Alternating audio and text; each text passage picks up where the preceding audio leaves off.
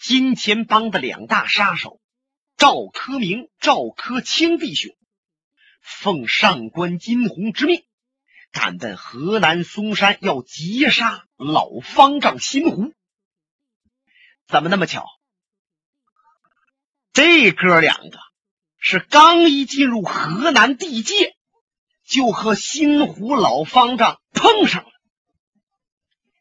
原来铁甲金刚、铁船甲来到少林寺放声大哭，和老方丈心湖说：“李寻欢被害了，让上官金鸿等人把脑袋给砍下来，脑袋还带到金钱帮总舵去了。”求老和尚们出头，给报仇雪恨。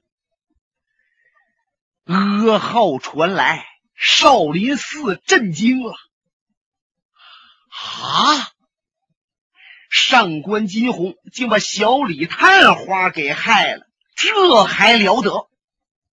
如今老方丈新湖已经把方丈之位传给了师弟心术。不过呀，这老和尚可没有搬出庙宇，再到那达摩洞去住。上一次他到达摩洞住啊，是为了查明新建的轨迹。现在呢，他就在庙宇里边和这心术师弟在一起，每日谈武论佛。你像啊，他们弟兄还给皇上上表，说明了那新建呢。是个坏和尚，如今新方丈是心术等等。那么前文书，皇上往少林寺派过钦差，说要押解梅花道奔北京城。这段事儿啊，就接过去不表了。单说这些高僧们听着李寻欢被害了，而且上官金鸿还要大做文章，说李寻欢是梅花道。这怎么能行呢？新湖和方丈师弟新书一合计，李寻欢对少林有恩呐。现在李寻欢死了，死了还背黑锅，那么少林应该出头：一为李寻欢报仇雪恨；二为李寻欢澄清名誉。就这样。老方丈新湖和这个新任的方丈新树，率领着两个弟子慧平、慧心，随着铁船甲，他们取路就赶奔河北保定府。走至半路，路过一个镇子，叫菊花镇。他们吃完饭出镇子，正往前走，嗯。就见前边这道上来了两个人，三十多岁，这大高个，扎里扎扎的胡须，腰中都鼓鼓囊囊，不知道暗藏着什么家伙。这老和尚的眼睛可不如傻子，一看就知道来的这两位是练家子，而且功夫相当不错。哎呦，不对劲儿！瞧这两位。怎么看着我们直瞪眼呢？嗨，这两位啊，就是赵科明、赵科清弟兄。两伙人走至切近了，赵科明在左，赵科清在右，把路给挡住了。请问出家的僧人，你们是哪个庙宇的？老方丈心湖没有答话。心术双掌合十，向前跨了一步。阿弥陀佛，贫僧少林方丈。啊，原来你就是那心湖和尚。不，贫僧是心术。这位老人家才是我的老师兄心湖。嗯，这哥俩一听，你看我，我看你，直眨巴眼睛。哎，少林方丈不是上心下湖那和尚吗？哦，他不干了，让给这和尚了。他们仔细打量着这两个老和尚，见新胡啊有八十岁了，已经显出来有些老态。那么这个新树也有六十岁出头，嗯，这精神头啊还挺足的。后面跟着两个中年僧人，还有一个彪形大汉。这哥俩猜测着，那个彪形大汉大概就是到少林寺报信的铁传甲。看着看着，这哥俩冷冷一笑。赵科明说：“我说啊和尚们，你们是要赶到保定府为李寻欢报仇，找上官帮主一战吧？今天你们就不要往前去了，我们哥俩。”要领教领教你少林的功夫。嗯，心湖一愣，哎呦，没想到我们是刚走了两天，这上官金虹就派人前来相劫呀。不过你也太小瞧我少林寺了。如果你要上官亲自出马，或许还可以。派手下两个人来，嘿嘿，你们就等着栽跟头吧。老和尚心湖身怀绝技，心里有底，是微然一笑，还不作声。心术大话，二位，请问你们贵姓大名？是上官帮主打发你们来的吗？我们哥两个。是亲弟兄，我叫赵科明，他叫赵克清，奉上官帮主之命，要你老和尚的命来了。因为你要帮李寻欢和我们帮主作对，只是死路一条。哦，听他这一报名，新湖和新树为之一愣啊，因为赵科明这个人。白晓生排兵刃谱，把他那个飞抓排在武林界第六位，比那个排在第九位的青魔手一哭，还有什么横扫千军诸葛刚、蛇鞭的公孙柔还在以上。那么这位的功夫是可想而知，不能等闲视也。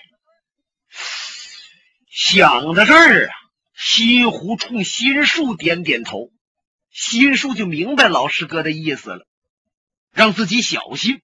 嗯，哈哈哈哈！哎呀，原来是赵氏弟兄，陈雷贯耳，皓月当空。不过，我和你们弟兄往日无冤，近日无恨，只是因为上官帮主无理的杀死小李探花。又说李探花是梅花道，贫僧才离开嵩山，要赶到保定澄清此事。如果说李探花死的却是冤屈，我们还要给他伸伸冤。二位，你们是江湖的名剑，通达时务。如果你要还认为贫僧说的做的对，就请闪开一条路，让我们过去。赵科明一听，好吧，只要和尚你能赢得了我这飞抓，也别说闪路，我的脑袋都给你。说着话，他给自己兄弟使了个眼色，这赵科清抖身跳到旁边去了，给他哥哥光看着招数。赵科明把腰里边的飞抓呀拽出来了，飞抓链子一丈多长。前边那个头啊，是个王八盖子样的，那么飞抓，呵，那个爪啊都是活动的，只要一抛出去，这爪就松开。给谁要一刀上，他往回一扯，一较劲儿，这爪咔嚓就抓回来了。重立刻就毙对方的性命，轻也让你对方受重伤。他的飞抓亮出来，在手中摇晃着，就听着哈哈哈哈。那慧平和慧心两个中年和尚还要往前去，他们呢是新湖的徒弟，管心术叫师叔。可是心术把他们拦住了。铁船甲在后边，眼珠子也瞪得溜圆。不过他也知道赵科明的名头，所以说不敢贸然向前。心术叹了口气：“唉，贫僧本不应在中途和哪位动手，可二位一意孤行，没有办法了，请进招。”他这话音还没等落，就听到“哈楞”一响，飞抓已经抓向他的太阳穴。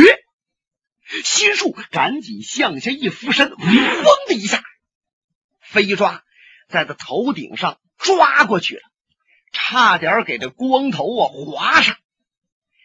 心术和尚也没客气，面对着凶残的赵科明。他往前一窜身，欺身直进，酷走险招，使开了少林的罗汉拳。就这拳，刚里含柔，柔里含刚，能破金钟罩，还打铁布衫。就听得拳挂风声，呜，顶向赵科明的胸口。赵科明滴溜，身子一转，跳出圈外，好像是往圈外跳。可是猛然间一回身。这飞抓是从上往下抓向心树的那脑瓜，这脑瓜一根头发都没有啊！真要给抓上，那立刻抓上头皮就开开了。可是就听着当啷一响，原来是心树使出来少林二指禅的功夫，是愣拿手指头啊，把那飞抓给顶起来了。这飞抓呀，啊肉。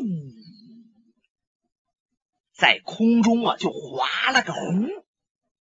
这飞抓刚一起来，招数还没等再往里进，老和尚双壮掌就进来了，正好奔赵克明的中宫。赵克明闪身收腹躲这一试，可是和尚下边一招扁踹卧牛腿，又踹向他的反关节，他赶紧抬腿向后撤。可是老和尚这两条腿跟这个紧呐，是交错往前踹来，就听着啪啪啪啪啪啪，旁边那赵科清嘴张开了，舌头都吐出来，为他哥哥担心呢，心想这老和尚虽然六七十岁了，可是腿脚灵活，功力深厚，看来哥哥想胜人家还不易。不过这哥俩呀还是比较讲究，在绿林道上闯荡，讲的是单打独斗。那何况对方还有很多和尚，还有铁穿甲，你要帮你哥哥忙，那新虎等人也要往前来啊。所以说，他只能站在旁边给他哥哥瞧着。这赵克明汗下来了，是一边闪着，他一边琢磨。自从我出道以来，大江南北、黄河两岸，我碰的高手无计其数，败在我手下的人车载斗量。可是，就这老和尚真是我的克星，我还没有碰着过像他这样难斗的茬。看来少林名不虚传呐！老和尚心术。三十招一过，把赵科明的招数就给压住了。赵科明只有招架之功，没有还手之时。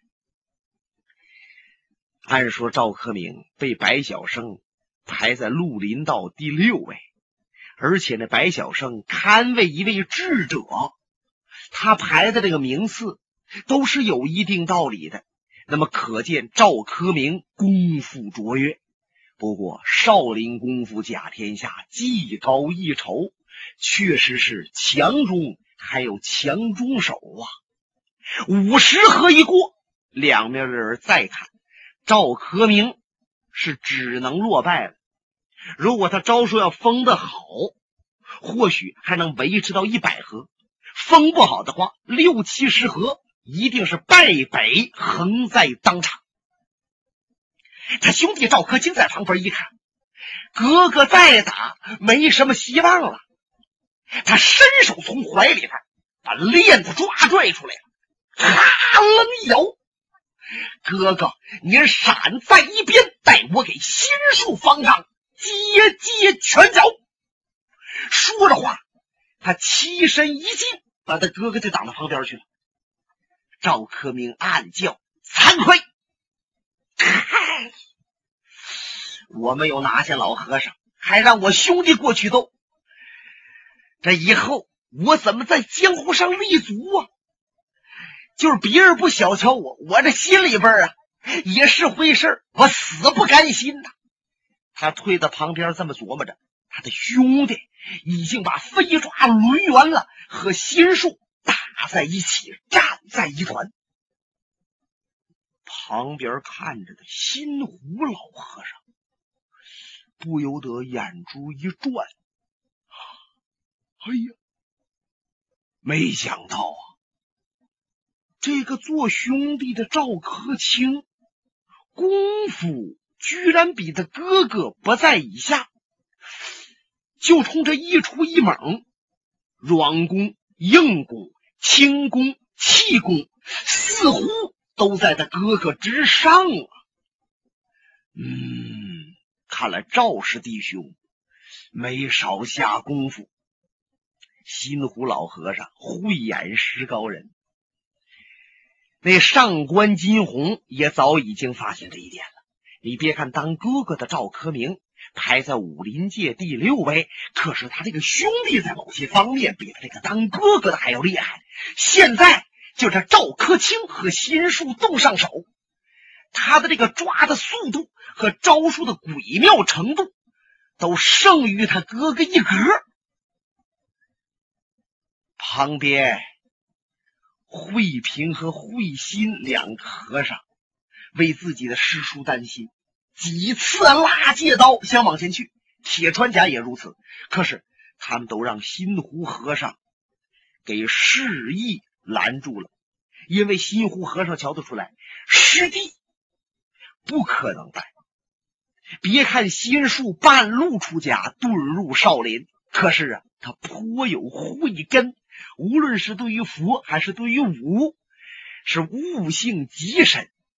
这些年来，我感觉到他在两大方面比我造诣都深，因此我才能够甘心情愿把方丈传授于他。现在见他把少林功夫运用的妙到好点。什么挑篮捉起、搂打腾风、踢弹扫挂，一碰即靠。就这趟罗汉拳，已经在我之上了，他必胜无疑。老和尚心湖果然有眼光。虽然赵克清比他哥哥还要凶狠，还要厉害，但是大战到五十合后，他的汗呢也下来了。心术和尚是稳扎稳打，步步紧逼。这赵克清的飞爪有点进不去招了，他只能把这链子往回收，往胳膊上缠，短距离的护住身子。这是不求有功，但求无过的打法。就在将近七十合的时候，听心术大叫了一声：“啊，了一走！”就这一嗓子呀，赵克清懵了，他就觉着下边有招进来了，因为老和尚那个腿呀，好像一动，他刚一防下呢，脖子挨了一下，他那身子螺旋式被周出去了，啊，啪嚓，他跌在尘埃。原来是心术运用出来少林派的绝掌。叫闪电劈雷掌，闪电那就是快的意思，劈雷是说明脚下那一跺，引对方注意下盘，然后心术那身子在空中一转，横扫一掌，正切赵克清的脖子，给他大脖筋削上了，他能不趴下？心术站立当场，双掌合十。弥陀佛，善哉善哉！承蒙赵氏弟兄让招，贫僧多谢了。这哥俩一听，那脸都紫了，心想：我们这是让招的，谁愿意这么让招啊？我们把赵家弟兄啊，这牌子都砸了。再看这哥俩站在那道边啊，脑袋耷拉着，胸脯也瘪了，就好像是咬败的鹌鹑，斗败的鸡。完了！看来江湖这些练家子太好强了，也太自信了。万一败给谁一招，那简直就活不起呀！心术瞧了瞧他们，二位人有失机，马有漏蹄，败一招算不了什么。二位才知中年。如果再杀下妖，学上个十年八年，肯定可成为一代宗师。不过二位，即使以后武功再高，还需修行德性，不然的话，也要栽一大跟头。说着话，心术回转身给老师兄施礼，他们这就要赶路往前去。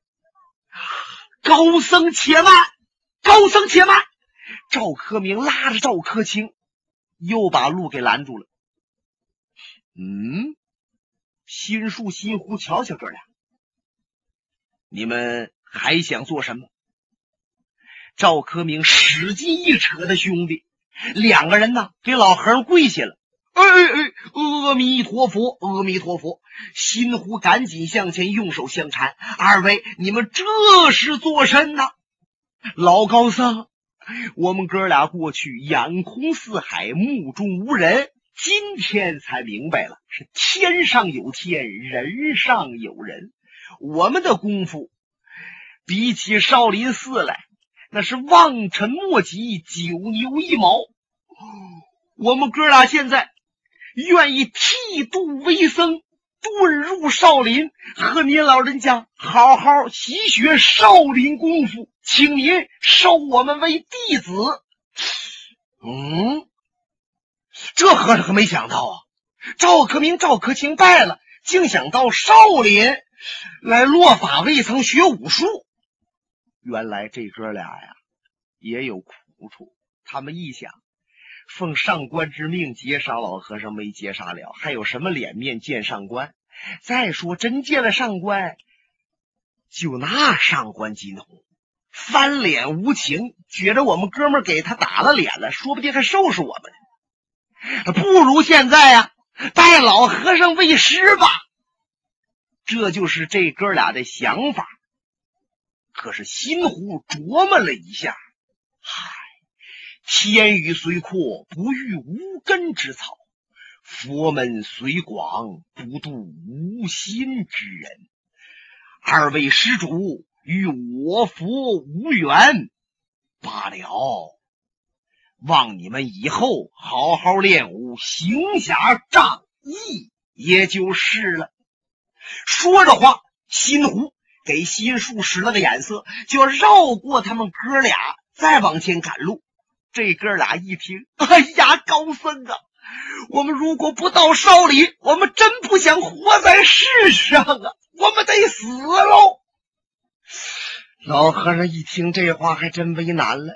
你看这可如何是好呢？与此同时，就在那河北保定红毛镇金钱帮总舵青铜阁内。上官金虹和他的爱徒金无命正在谈话。金无命说：“师傅，你派赵氏弟兄去劫杀少林寺和尚，他们杀不了。嗯，那么谁能杀得了我？”本节目由哈尔滨大地评书艺术研究所研究录制。刚才播送的是长篇评书《多情剑客无情剑》。